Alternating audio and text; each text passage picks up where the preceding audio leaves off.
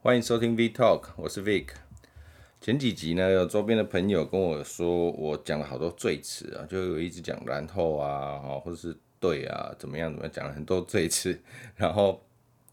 会只稍微重复了一下那个内容，就是可能我会啊，好像讲过了，然后会做一个总结的感觉，他觉得有点不是那么流畅哈。那不晓得大家呃。感觉怎么样？那原则上我是觉得，呃，最迟的部分，我个人的说话习惯了，那我会尽量的把它改掉啊，毕竟这么久的习惯了。那还是请高呃大家多包涵啊，因为我都是呃直接录，然后我也不会剪辑，我没有去剪辑，我就直接上传了哈，所以呃，它有点像是直接聊天的方式，就东西是在我脑袋里面，然后大概。知道我今天要讲什么，然后加入一些时事，然后我自己的感觉，然后跟大家做分享。所以有时候可能不是那么流畅、快速，或是多了一些赘词，就请各位多包涵啦。哦，OK。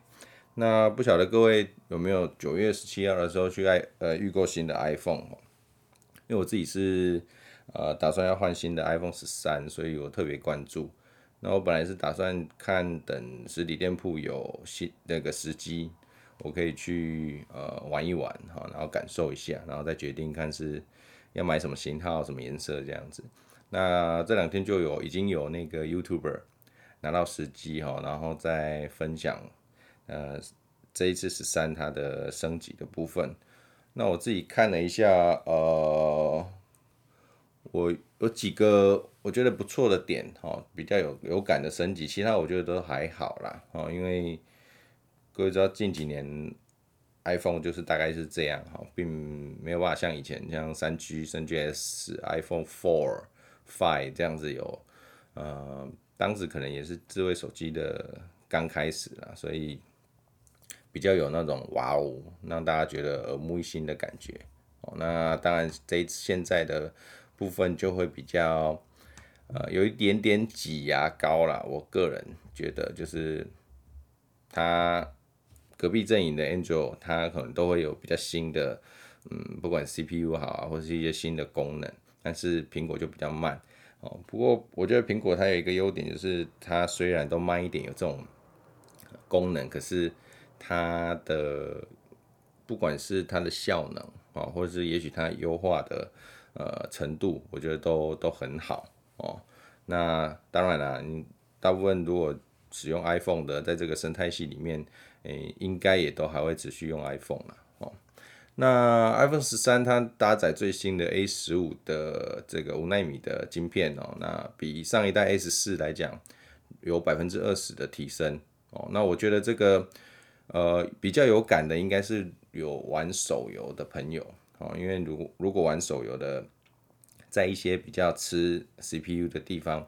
它每一个画面的这个张数就会可以有所影响哦。因为以往 CPU 如果你的效能不够高的话，同一个画面你比 CPU 高的这个手机，你看到的画面的那个张数就会降低哦，所以那个流畅度就会有所影响哦。那快了百分之二十，哈，那看起来 YouTube 的测试是有所提升的，哦，那我觉得如果没有玩手游，在这个 iPhone 上面的，或是你特别处理一些影片或什么，应该对 CPU 的提升没有那么大的感觉啦。那反而是它的那个十三 Pro，它有新的一百二十赫兹的更新率的荧幕，那。看起来在滑顺度是很流畅的，这个部分我比较期待哦。也就是说，你在不管在滑页面啦，或什么的，它的那个滑顺度，看起来我都觉得是是很棒的。那这部分我蛮期待的。另外，刘海，因为我自己目前这一支是 iPhone Ten 哦，那刘海就是最早期的刘海，所以比较宽一点，所以变成我的两边宽。那个荧幕就会很小啊，因为刘海很宽嘛。那这一次我觉得它缩小了一些，那我觉得看荧幕、看影片的时候应该会比较有沉浸式的感觉可能会好一点点。那还有它的那个新的功能，就是你在录影的时候，它会自动切换你的对焦点。你，这个功能看起来 YouTuber 使用上应该是很不错的哦。这个有时候我觉得你如果像有的人你会拍影片哦，或是自己呃拍影片来剪辑呀，那你用 iPhone 来拍的话，应该会蛮好用的，就是它会以你的人脸哦。作为一个主要的呃对焦点，那这个当你的人脸不见的时候，它其实它本身系统已经有抓到，比如说如果你有其他人脸，它已经呃在你的就是你有其他人脸在那里呃主要人脸的后方，那它其实已经在预备等着，如果你主要的这个人脸消失不见，那它就会去抓那一个对焦点。哦，那所以呃，even 你没有人，你一个人在录影的时候，他优先对焦你的人脸。那你如果人脸不见了之后，他可能会他就会试着去抓后面的背景哈，或是其他的地方。那看起来它这个功能的运算还蛮滑顺的，因为我在看它的呃对焦点的转换，诶，其实还蛮滑顺的，不会说会卡顿。哦，或是不自然，看起来还是还不错的。那我觉得这个应该应该在拍片上会会有所的这个有感的提升呐。那因为而且它拍下来之后，你还可以在手机里面后置它对焦点哦，也就是说本来你可能是对焦人脸哦，就是主要中间有一个人，然后对焦人脸，因为后你发现你在某一个呃影片段，你想要。对焦别的地方，那你在手机里面直接就可以去更改，直接去点哦，你要对焦的地方，那它就改过去了哦。所以哦，我觉得这个功能很屌，嘿，这个功能很屌，你直接在上面就可以编辑对焦点哦。这个以往是在嗯，像我爱用的 iPhone Ten，我在拍照的时候，它没有人那个人像模式嘛，啊，就可以让背景虚化，然后你要拍的主体是很清楚的，那。原本我都是要经过其他的 APP 哦去做到这一件事情，就是我我可以更改对焦点，只有在照片哦。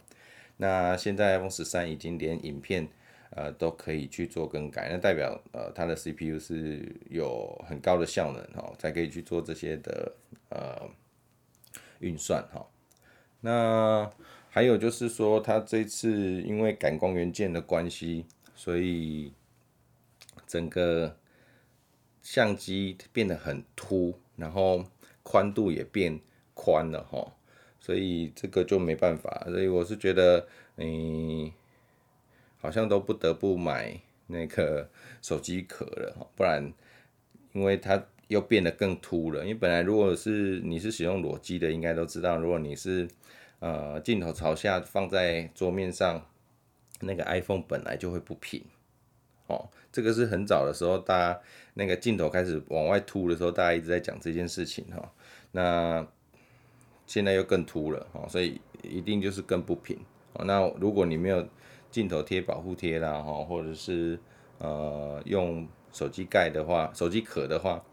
嗯，应该很快那个镜头就刮伤了，所以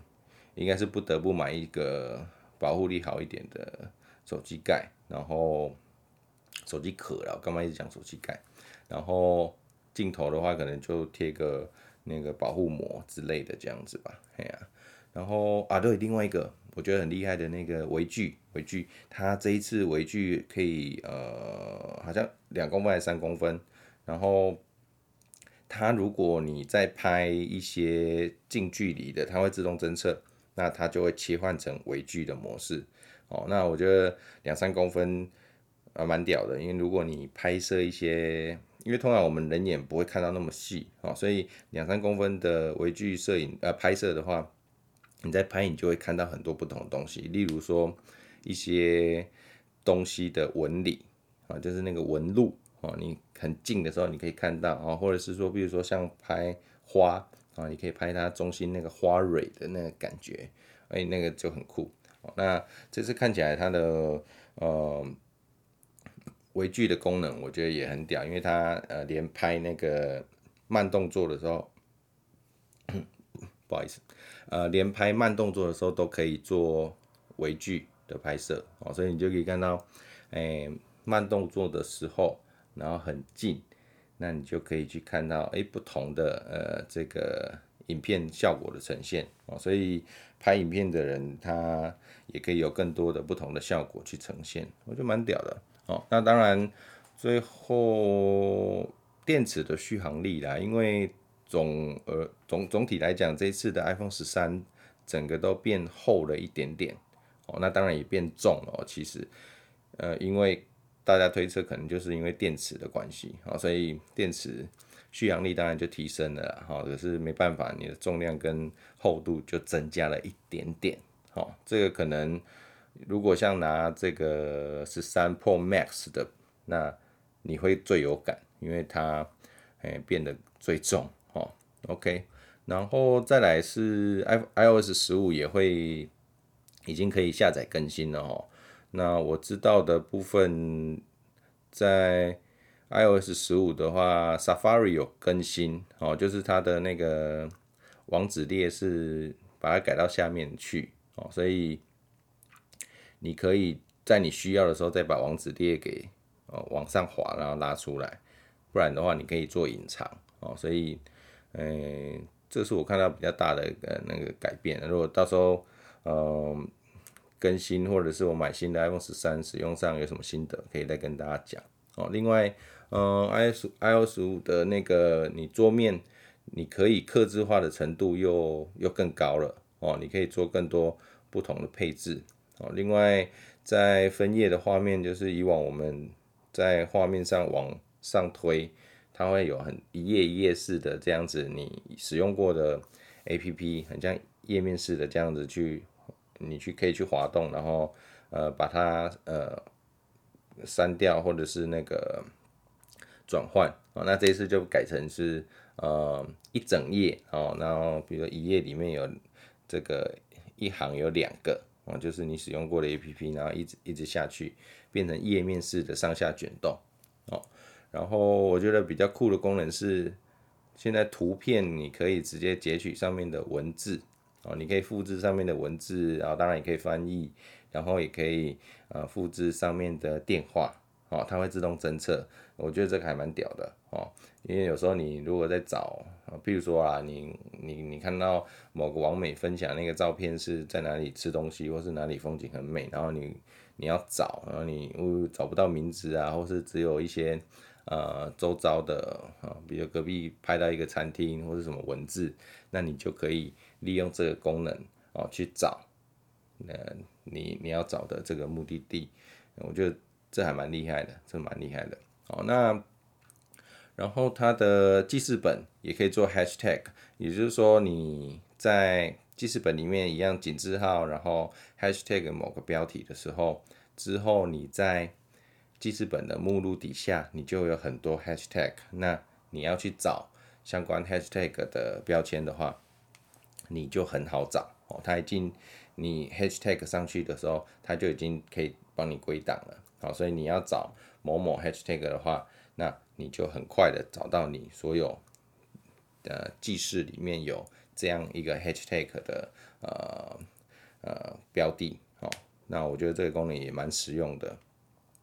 然后另外哦，它还有一个专注模式。好像就是你，比如说你想要跟专注的阅读啦，哦，专注的干嘛，它可以关掉一些啊、呃，比如说来电啊，或者是讯息通知啊等等的。这个可能之后我有试用，在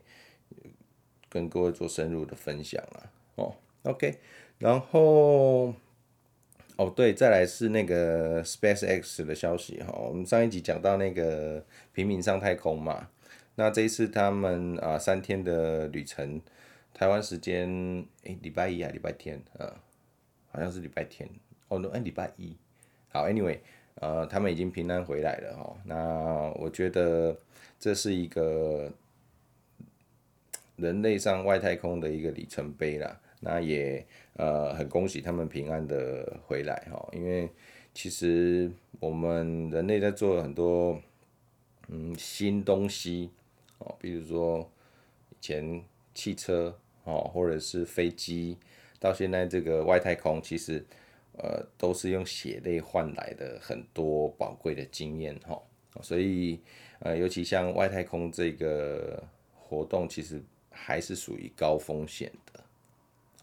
各位如果有订阅那个 Netflix 的朋友，他呃，你可以去看他这一次他有一个专题报道哦，就是这一次呃 SpaceX 的呃平民上外太空的任务，它有一整个连串的那个影集哦，已经上映了。最新一集好像九月三十会上映哦，就是说他们怎么去挑选这几个呃人哦，他们在这个任务里面。代表的是什么样的角色哦？因为他这个活动，他们也是要为一个呃医疗院所去做募款哈。他们呃打算募集的是两亿美金的这样子一个呃研究经费给呃一间这个医疗院所啦。哦，那所以这四个呃我们称为一般平民的话，他们代表的。各自有代表他们的呃，嗯，应该怎么讲的所代表的一些，我突然突然怎么讲这个词啊？意义啦，对，所代表的意义。那我就不剧透了哦。那有兴趣的可以去看那个 Netflix 哈。OK，那所以风险很高啦。所以虽然呃好像可以上太空是很开心的哦，可是你要知道。很有可能是回不来的哦，你可能觉得哇太开心了，太爽了，我一堆人都没有上太空的经验，我有，可是各位要知道这个风险很大，有可能你呃在发生过程当中，或者是在外太空有什么样的意外，因为呃很多事情它只有在训练过程当中，maybe 有训练过或。甚至没有呃训练过的哦，所以你上去了之后，完全就是靠机组自己的这个呃反应哦，他的经验去做判断，然后去做处置哦。地面人员也只能做帮忙哦。那这还是有通讯情况下，如果没有通讯，那就真的只能靠自己了哦。所以我觉得呃一方面也很有勇气，然后这个。呃，也很恭喜他们哦，完成这一次的创举啦。哦，那聊到 SpaceX 的话，我们顺便就聊聊特斯拉吧，因为特斯拉刚好呃九月十八号哦，说我们我们我相信车主很多都有收到讯息，就是呃他已经终止了推荐人的计划哦，也就是说呃这两年。你如果推荐你的朋友哦，或是谁，你推荐买特斯拉，那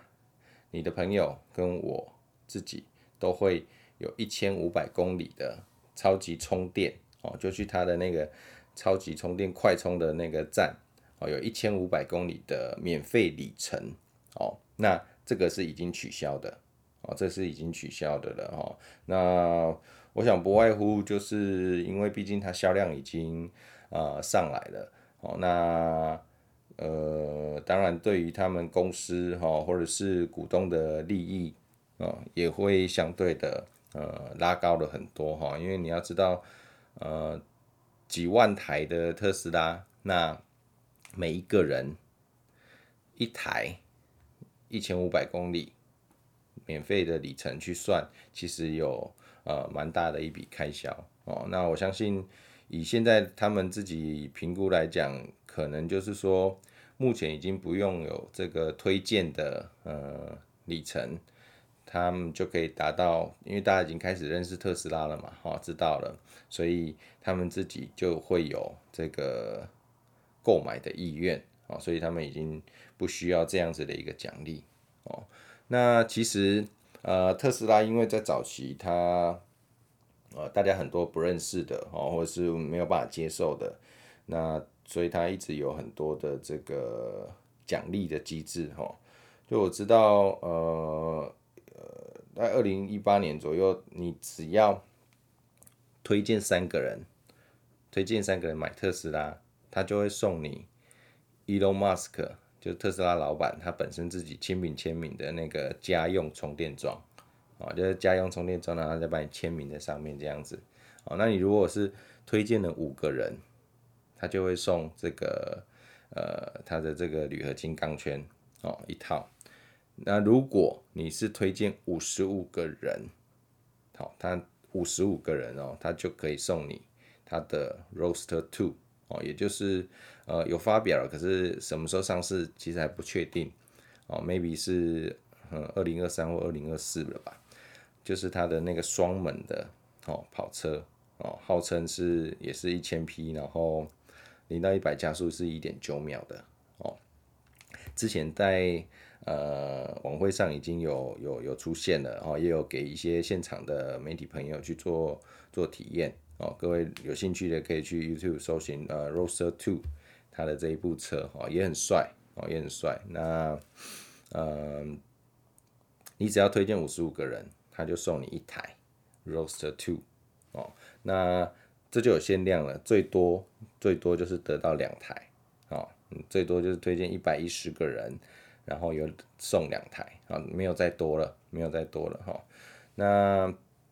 呃，这些慢慢也都，诶、后来就更改掉了，就改为超充。那超充在九月十八号也是正式的呃取消掉了。那其实特斯拉在销售的这个运用上有蛮多呃优惠的这种推荐的奖励的哦，包括呃有时候它会推出像你可以免费的使用 FSD，或者是两个月还是三个月。哦，等等的，那之后会不会有一些特殊的呃奖励活动？就就就不知道，就看看喽。哎呀、啊，那我是觉得，呃，也这也看到他们的这个销售啦，哦，他们的销售越来越高了，所以他们把这些取消，那也代表着呃很多人都愿意接受呃特斯拉，或者甚至接受这个。呃，电动车的这样的一个东西哦，那然后廉价，我还看到很多车友分享他们的那个呃特斯拉十二伏特的电池啊。各位知道我们的呃我们在 Tesla 里面，我们大电池就是提供我们动力的大电池，是在整个我们底盘下面的那个我们称为大电池。那小电池就是我们跟一般车一样的十二伏特的铅酸电池，哦，我们称为小电池。那刚好都很多车友，他的小电池就无预警的挂掉了，哈，无预警的挂掉。那变成是说，因为它在启动系统的时候，它是需要用到十二伏特的电池，所以变成变成它完全没有办法启动，哦，所以它就没当赛啊，嘿。就很麻烦哦，你你尤尤其是你廉价出游啦，哦怎么样，这个是很麻烦的事情啊。那所以大家一直希望呃，Tesla 虽然现在它如果呃十二伏特的效能降低，它会有警告，可是现在看起来车友的分享都变成它的警告会